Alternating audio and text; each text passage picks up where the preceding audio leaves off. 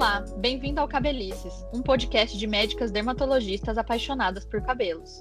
Meu nome é Marina Estevô, sou médica dermatologista e hoje, junto com as minhas amigas, também dermatologistas, Caroline Dalto. Dá um oi, Carol. Oi, gente, tudo bom? E Isabela Parente. Oi, Isa. Oi, pessoal, tudo bem? Nós vamos falar sobre cabelos brancos, que nós chamamos cientificamente de canice. A aparência dos fios é muito importante na sociedade atual, e os fios brancos ainda estão muito ligados à autoestima, à percepção de beleza e de envelhecimento. Primeiro, eu acho que é importante a gente explicar de onde é que vem a pigmentação do cabelo, né? Isa, você pode contar um pouquinho pra gente? Claro, então vamos lá, pessoal. Seguinte, lá na raiz do nosso cabelo existe uma célula que se chama melanócito. E essa célula, ela é produtora de melanina, né? E a melanina é que vai dar a cor do nosso cabelo. Só que existem vários tipos de melanina, então dependendo do tipo de melanina, a gente vai ter cores de cabelo diferentes. E isso vai ser geneticamente determinado. A genética ela também acaba determinando a forma como essa melanina ela vai se depositar no nosso fio. E assim a gente vai ter as diferentes tonalidades de fio de cabelo, né? Porque a gente sabe que, nossa, tem vários e vários tons. Então, esse pigmento, né, produzido aí pelo melanócito, essa melanina, ela vai sendo depositada no nosso fio, dentro da haste do fio, em uma camada que a gente chama de córtex. Esse córtex fica lá na parte mais interna do cabelo, protegido por uma cutícula. E é por isso que a gente também vai entender, né, com base nisso, como é que vão funcionar as colorações as descolorações. Mas basicamente é, é, a melanina mesmo que vai determinar e a genética aí que vai estar tá determinando o tipo de melanina e como que ela se deposita. E Carol, você consegue contar pra gente como é que ocorre esse processo de perda de cor? Quando é que o cabelo se transforma em branco? Claro, vamos lá então. Então, lembra que a Isa comentou que é, a célula que produz o pigmento, que é a melanina, ela chama melanócito. Quando o cabelo está branco, houve uma diminuição, uma perda dessas células que, que produz a melanina, que dá a cor do cabelo, ou essa célula sofreu algum dano, alguma coisa que faz ela não funcionar de uma maneira normal. E por que, que isso ocorre? No nosso metabolismo, normalmente a gente tem a produção de radicais livres, né? Isso é, é, natural no nosso organismo. Um dos principais e até mais conhecidos é o peróxido de hidrogênio.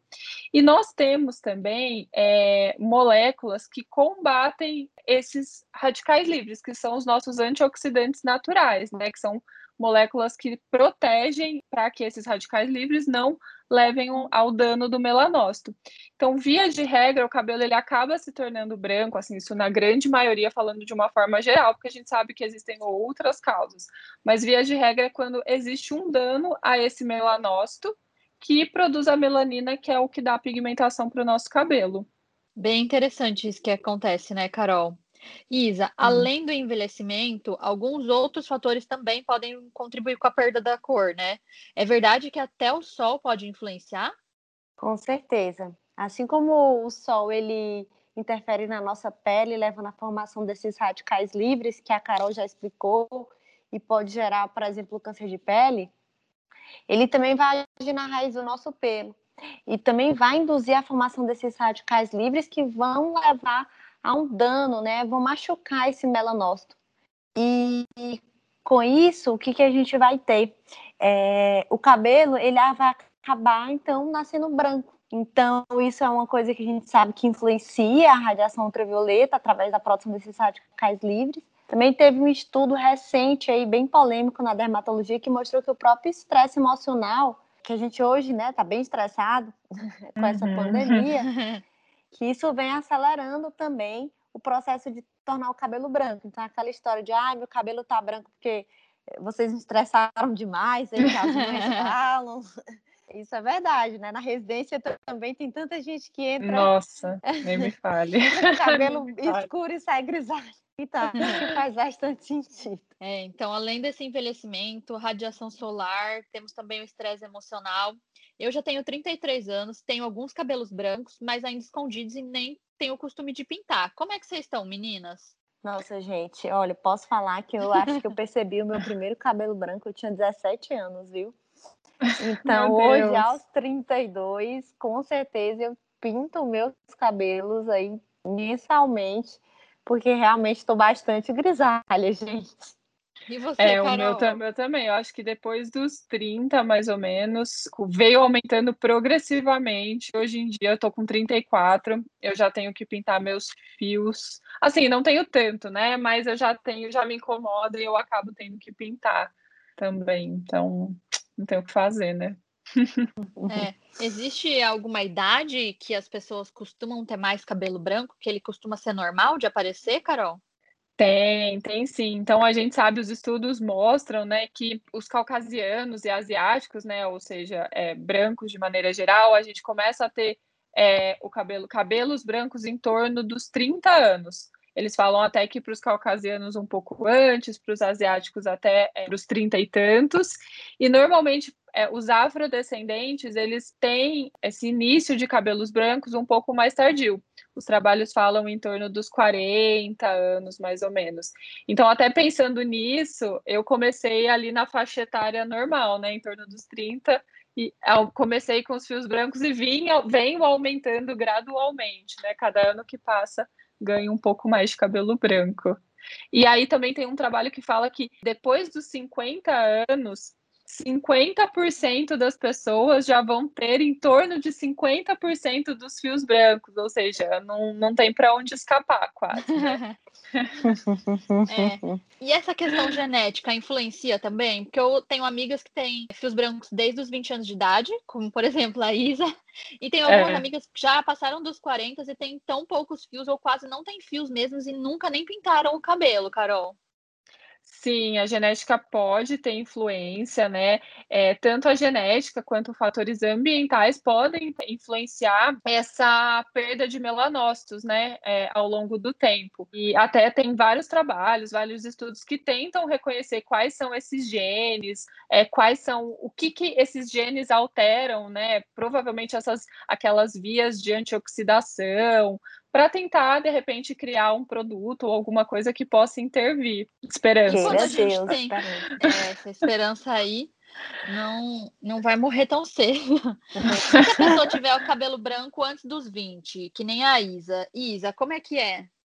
Então, gente, o nome disso é canice precoce, né? Canice é o nome científico que a gente chama para o cabelo branco. E a gente considera aí precoce quando a pessoa ela tem esse cabelo branco com menos de 20 anos, se for brancos, nas caucasianos, com menos de 25 nos asiáticos e com menos de 30 anos nos africanos. Isso pode acontecer por uma questão genética, como a Carol bem falou, né?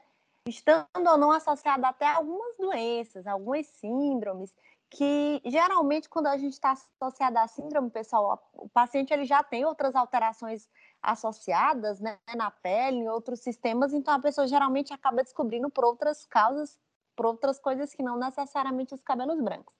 A gente sabe também que existem alguns fatores, como a gente já vem conversando, que influenciam nisso, né? A gente já falou da exposição solar, também o estilo de vida sedentário, consumo excessivo de álcool, de é, também o tabagismo, né? Isso pode influenciar sim no surgimento de cabelos brancos de uma forma precoce.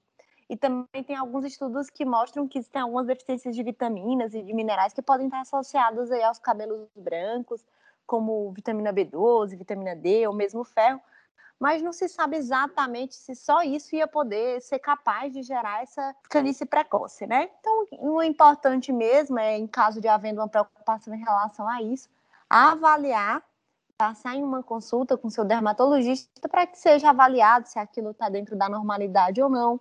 Existem algumas uhum. doenças autoimunes, como vitiligo, como alopecia areata, que também podem gerar fios brancos. Alguns medicamentos, alguns, alguns quimioterápicos, né, podem despigmentar o cabelo.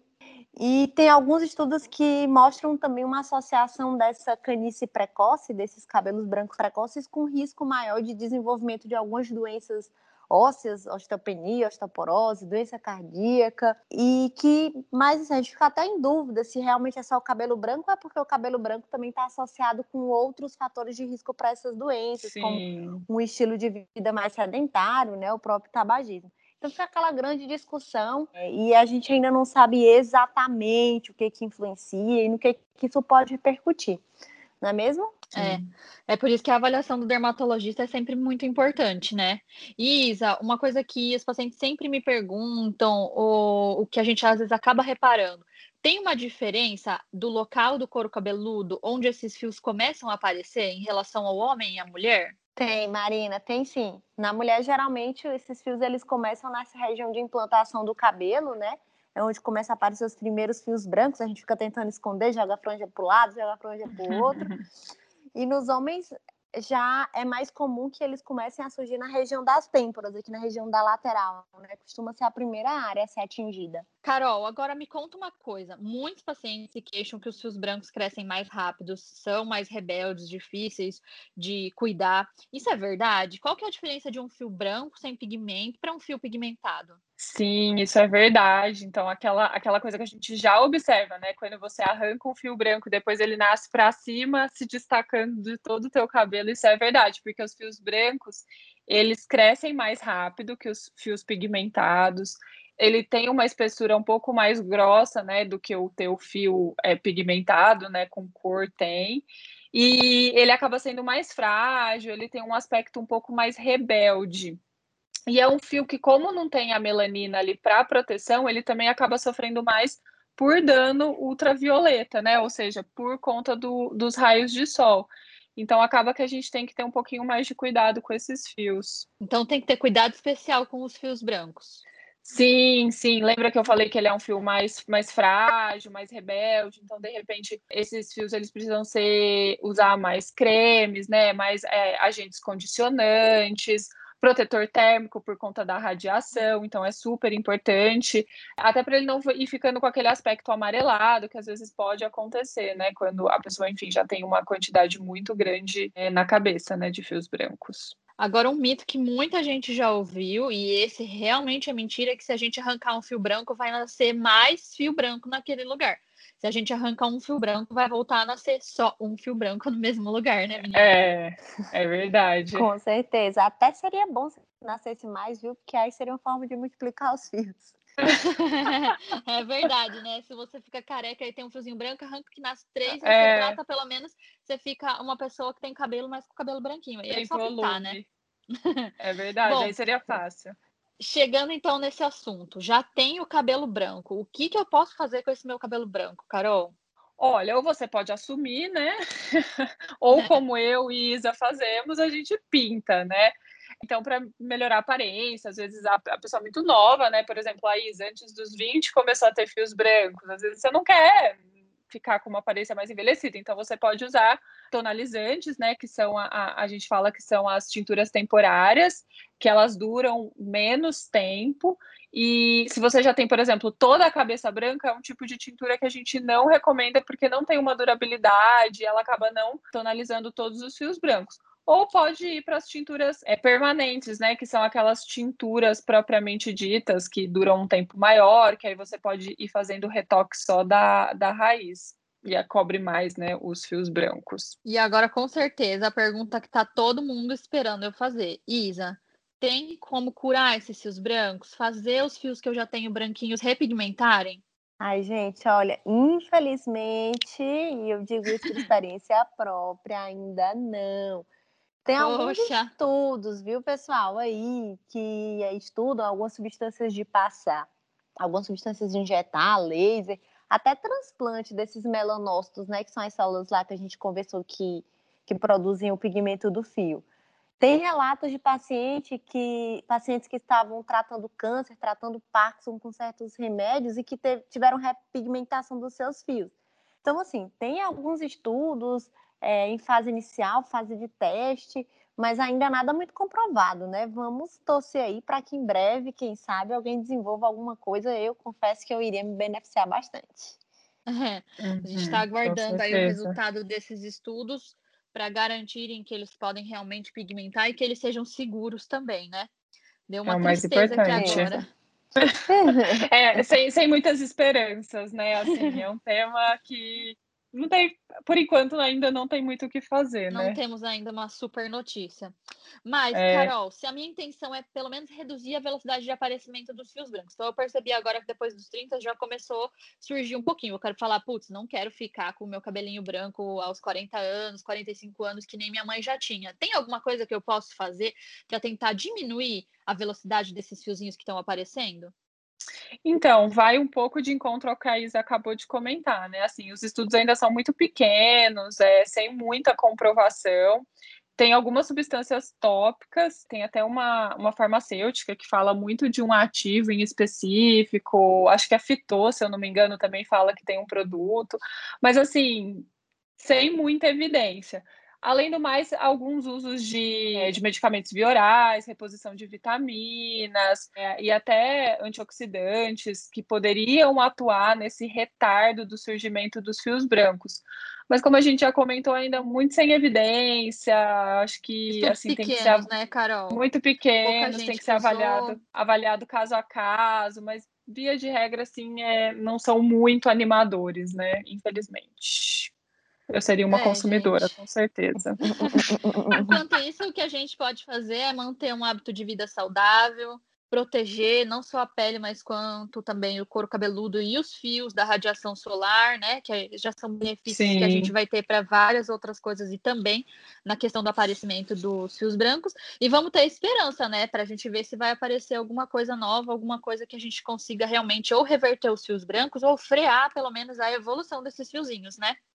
Antes Com de certeza. terminar, eu queria lembrar uma coisa que a Carol mesmo já falou, é que atualmente a gente vem vivendo um momento de transformação e muitas mulheres jovens, inclusive algumas famosas recentemente, assumiram os seus branquinhos por volta ali dos 40, 50 anos, né? São mulheres jovens e têm deixado de lado essa escravidão que é fazer a coloração mensalmente. Algumas mulheres às vezes precisam de a cada 20 dias.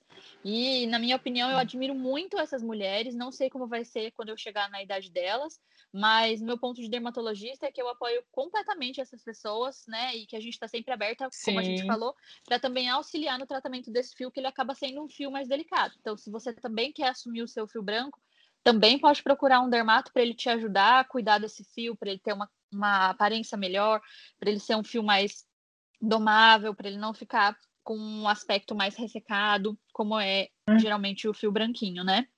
Então é, é isso aí. aí, gente. Eu espero que vocês tenham gostado do nosso podcast de hoje sobre cabelos brancos. O meu nome é Marina Estevô, meu CRM é 162107, o meu registro de especialista 67744. Vou deixar aqui também o meu Instagram pessoal, Dermato Marina Estevô. Né, Carol? É isso aí, gente. Esse tema é bem legal. Acho que é um tema que interessa a todo mundo.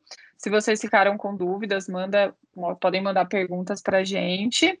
E obrigada aí pela companhia. Eu sou a Caroline Dalto, meu CRM é 161568 e meu RQ 90067. Para quem quiser me seguir lá no Instagram é caroline.dalto. É isso aí, pessoal. Adorei conversar sobre esse tema com vocês. É um tema que os pacientes, né, os seguidores, eles têm bastante dúvida. Então, eu sou Isabela Parente, meu CRM de São Paulo é 159056 e meu RQ é 69090. E lembrar aí de você que está nos ouvindo é que a gente também tem um Instagram, né? O arroba cabelicescast, onde a gente vai postando aí, lembrando vocês da nossa postagem, do, dos nossos podcasts aí, toda segunda-feira tem episódio novo aqui no Cabelices. É isso aí, é verdade. Tchau, tchau, gente. Tchau, tchau meninas. Gente, até mais. Até a próxima.